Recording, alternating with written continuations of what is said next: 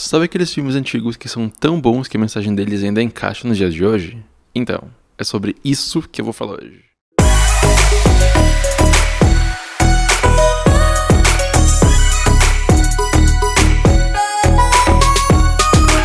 E aí, eu sou o João, esse é o Salda Pop, um podcast pra gente entender um pouco mais sobre a cultura pop, como ela nos influencia e o que, que ela significa, né? O que, que é, quais são as mensagens por trás de alguns conteúdos da cultura pop.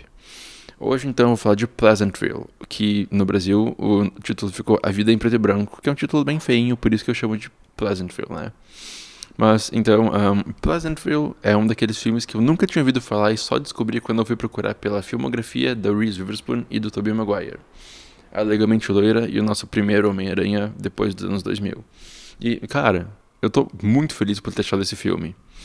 Basicamente, Pleasantville gira em torno de dois personagens, no caso, a legalmente loira e o, e Homem-Aranha, né? A Reese e o Toby, que moram juntos, tá? Tipo, eles são crianças, tá? Eles não são adultos, eles são, tipo, adolescentes.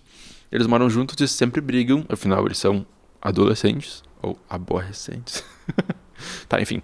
Eles sempre brigam e numa noite qualquer, o Toby, que assistia a maratona do programa Pleasantville na TV da sala, que é o programa favorito ever dele, só que a Reese vai receber um boy e ela quer ver outra coisa, né? Fa faz sentido e totalmente compreensível.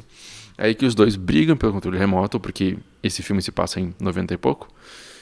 E até que uma mágica do nada, assim, acontece e eles vão parar dentro do programa. E tipo, eu sei, só de descrever isso eu percebo como é datado, como é antigo, mas dá uma saudade desse filme Sessão da Tarde, sabe? Então, a única forma que eles têm de saírem do programa e voltarem para suas vidas reais é eles seguirem o enredo do seriado. Algo que o Toby tá muito familiarizado porque ele é viciado nesse programa. Fácil, né? Não, senão o filme pararia aqui a gente teria mais uma hora de puro nada. Mas, então, é a partir desse momento que o filme vai de bom para excelente. Porque, em vez deles seguirem o roteiro dos episódios, como eles deviam fazer, eles vão tomando pequenas ações no dia a dia, seja para sair ou para beijar um personagem que tu não devia beijar até tal episódio, ou ajudar uma pessoa quando tu não devia ajudar aquela pessoa. E essas ações vão causando efeitos, vão causando um efeito borboleta, sabe? O programa em si é todo preto e branco, por, por isso o título, né? A vida em preto e branco. Mas a partir dessas ações, das ações dos dois personagens e das pessoas que eles vão afetando, todo mundo vai tomando ações diferentes do que deviam, então essas pessoas vão ficando coloridas. E o filme poderia muito bem acabar nesse momento, porque já é uma bela história de outsiders caindo numa cidade nova e em vez de seguir com a vida sem pensar muito, eles veem como essa vidinha perfeita tá quebrando as pessoas e deixando elas tristes, e elas só fingem estar bem. Só isso já é um ótimo filme, um que analisa nosso comportamento pode até ter uma vibe meio psicológica e tudo mais, que vai dentro da nossa mente para ver o porquê que a gente quer as coisas que a gente quer. Só que não é só isso, o filme ainda vai mais além dessas coisas. O filme traça um bom para um excelente, na real, paralelo entre as pessoas ou simplesmente não entre as pessoas que simplesmente seguem fazendo as coisas sem pensar muito versus outras pessoas que decidem tomar as rédeas da situação. E é fantástico de assistir isso. Juntando todas aquelas pequenas ações dos personagens, a gente começa a ver uma mudança social acontecer. E com isso a cidade se divide entre quem é preto e branco e quem é colorido. Então meio que quem é a favor e quem é contra a mudança. Então esse filme é uma metáfora poderosa sobre não só racismo, mas também homofobia, e qualquer minoria na sociedade, sabe?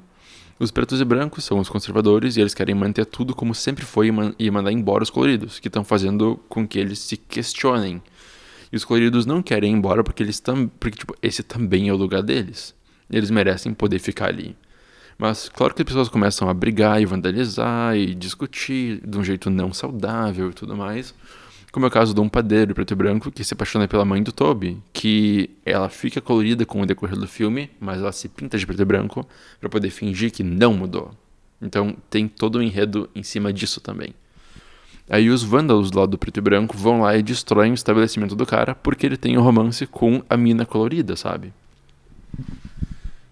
Pleasantville é um dos meus filmes favoritos justamente por essa pegada social que tem e como o filme nos faz pensar nas mentiras que a gente conta para nós mesmos para dizer que tudo tá bem.